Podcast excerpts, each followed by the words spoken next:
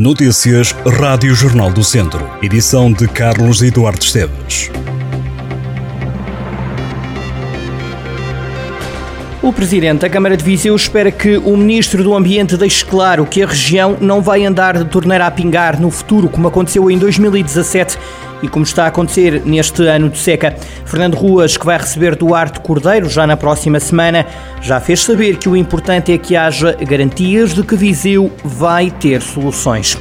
O município de Viseu e a Agência Portuguesa do Ambiente celebraram já um protocolo de colaboração técnica para a realização de um estudo de alternativas à reabilitação da barragem de Fagilde, dada a necessidade premente de adequar e aumentar a capacidade de armazenamento de água que abastece cinco conselhos. Ruas está confiante de que não vão ser necessárias mais medidas restritivas ao consumo de água e anunciou que assim que houver condições vão ser reabertas as piscinas do Fontelo, onde atletas federados fazem os treinos de natação e que, segundo alguns clubes, tem sido difícil manter um trabalho contínuo de preparação de provas. Controlar os custos energéticos tem que ser uma das principais preocupações do pacote de medidas de apoio às empresas que deverá ser conhecido esta sexta-feira. Quem o diz é João Cota, presidente da Associação Empresarial da região de Viseu. Depois das ajudas às famílias conhecidas no início da semana, o governo vai agora apresentar as medidas direcionadas às empresas. A energia está no centro dos anseios dos empresários que têm visto os custos a disparar.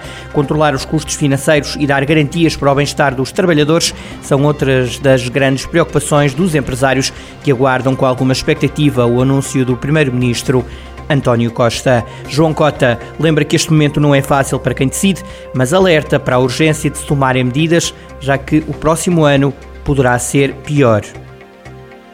Presidente do PST vai estar durante uma semana em Viseu, dando assim início ao programa Sentir Portugal, que o levará ao longo dos próximos dois anos a passar uma semana por mês em cada um dos distritos do país. Viseu, onde já arrendou casa, é o ponto de partida do périplo. Durante esta semana, Luís Montenegro visita todos os 24 conselhos do distrito e reúne com responsáveis de instituições civis e religiosas.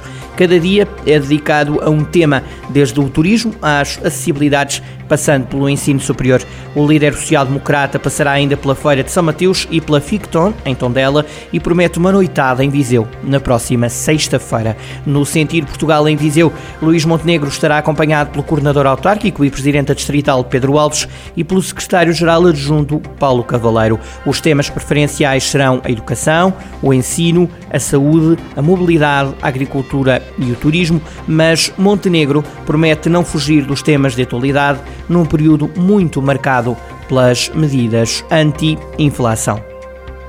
O Centro Hospitalar Tondela Viseu anunciou que vai integrar um projeto que quer travar as infecções hospitalares. A iniciativa Stop Infecção Hospitalar 2.0 quer reduzir em metade as infecções adquiridas em meio hospitalar em 3 anos em 12 unidades do Serviço Nacional de Saúde. O Centro Hospitalar Tondela Viseu refere que o projeto quer avaliar de forma regular os resultados de cada hospital e monitorizar todo o processo de redução da mortalidade associada às infecções hospitalares e do tempo de internamento deste tipo de doentes, bem como analisar o ganho económico com a redução dos custos associada à diminuição das taxas de infecção.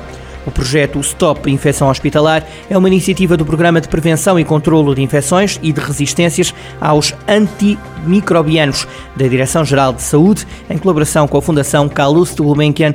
Na primeira edição foram selecionados 19 hospitais, onde as infecções hospitalares caíram mais de 50% ao fim de 3 anos.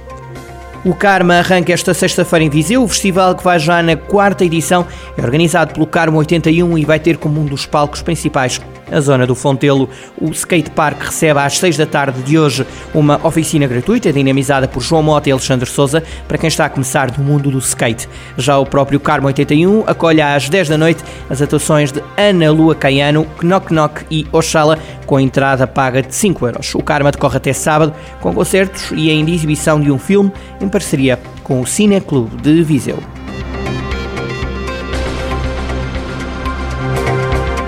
Estas e outras notícias em jornaldocentro.pt.